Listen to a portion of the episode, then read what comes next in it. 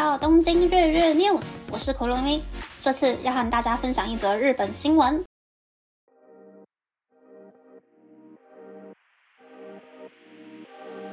在日本全国都很受欢迎的连锁便利商店 Mini Stop Mini Stop，却在本岛最南端的中国地区，也就是鸟取县、岛根县、冈山县、广岛县、山口县没有开店。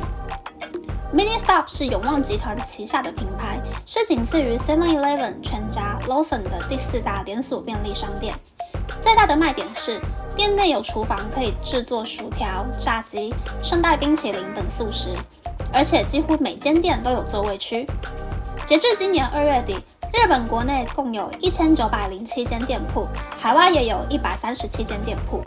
和日本国内拥有两万一千四百零二间店铺的 Seven Eleven。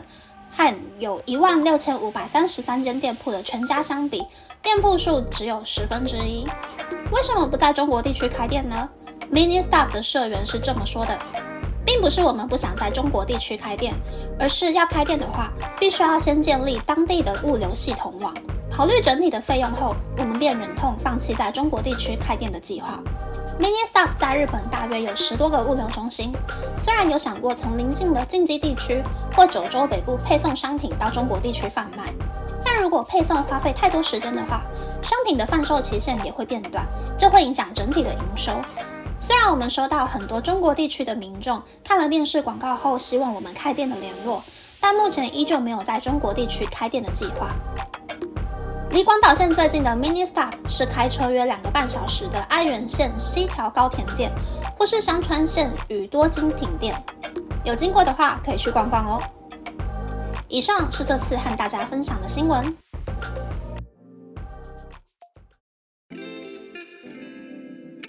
这次是 Mini Stop 的新闻。其实日本的每一间便利商店都各自有自己的特色。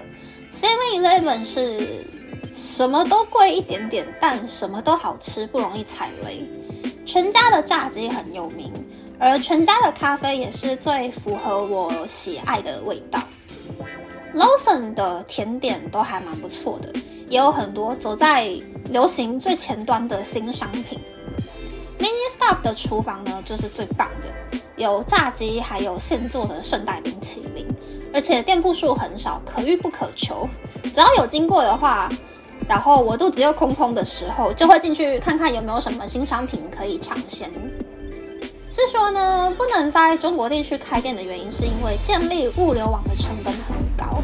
其实这种超商的物流网，又或者是超市的物流网啊，除了从常温、低温、冷冻的各个物流仓库到店铺的路线之外，还要考量鲜食工厂或者是一些饮料工厂啊。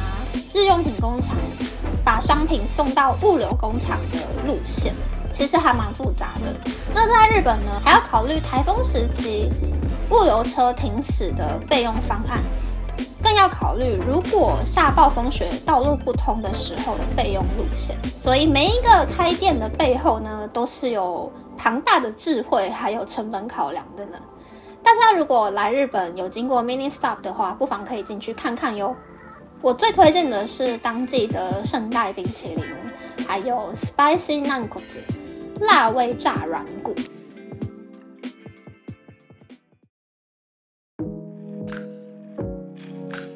你接下来想要和大家分享我的追星进度。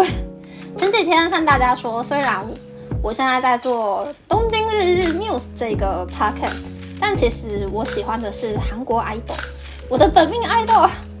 真的要去当兵啦！刚好就是今天入伍呢。